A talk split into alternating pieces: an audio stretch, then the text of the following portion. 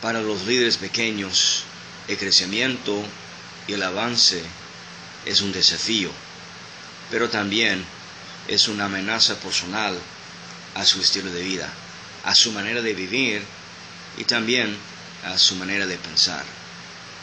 Como líderes, los que ya quieren alcanzar mayores niveles de excelencia, de experiencia, de esfuerzo y éxito a otros niveles mayores.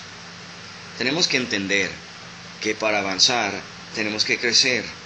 Tenemos que crecer en el pensar, en el andar y en el expresar.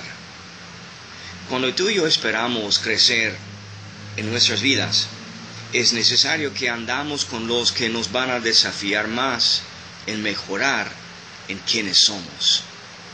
Y para mejorar no es nada fácil, pero sí es necesario. La pregunta de hoy es, como líder, ¿qué estoy aplicando en mi vida para avanzar y crecer?